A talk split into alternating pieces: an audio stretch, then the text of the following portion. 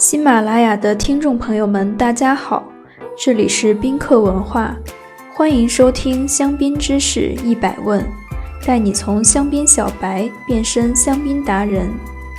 今天我们来讲一讲香槟的分级 g r a n Cru、p r e m i e Cru 是什么意思？香槟的原产地保护命名为商巴涅 ROC。根据历史沿革，共有十七个 Grand Cru 特级村和四十四个 Premier Cru 一级村。但事实上，酿酒师在没有等级的村落也能酿造出高品质的香槟。但也有人用特级村的果实酿制出质量较差的酒款。事实上，自2010年开始。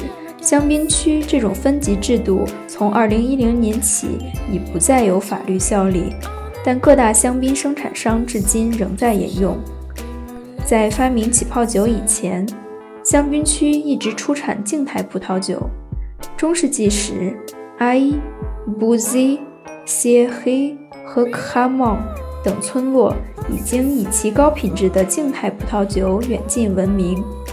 这些离马恩河不远的村落，可以很方便地将酒桶和运运往巴黎，因此在巴黎地区名气甚至超过勃艮第等地区所产葡萄酒。香槟区的第一次官方分级是在1911年，每个村落按照百分比给分，从百分之二十二点五到百分之百。理论来说，评分标准包括土壤。微气候、葡萄园朝向和葡萄品种等等。二十世纪末期，由于种种原因，这个打分系统也将最低标准提升到百分之八十。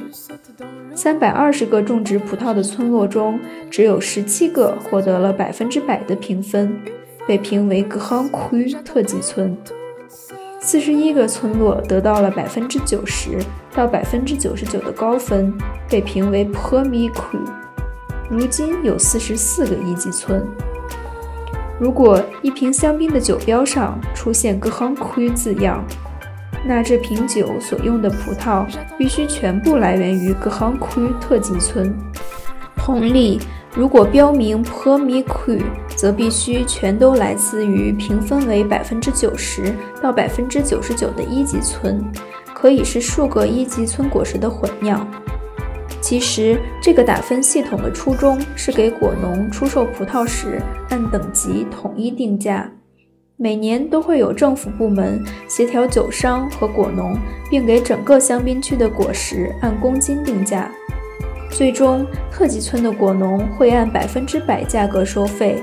而一个评分为百分之九十五的一级村果农果实出售，只能收定价的百分之九十五，以此类推。这个政府定价系统直到二十世纪九十年代才在欧盟的施压下解除，开始市场自由定价。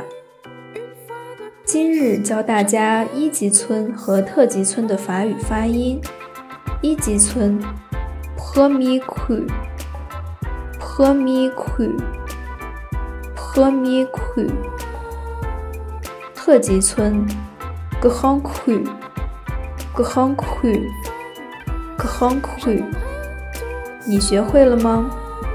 如果听友们有关于香槟知识的小问题，欢迎在评论区互动，也可以关注宾客文化公众号，发现更多香槟的资讯。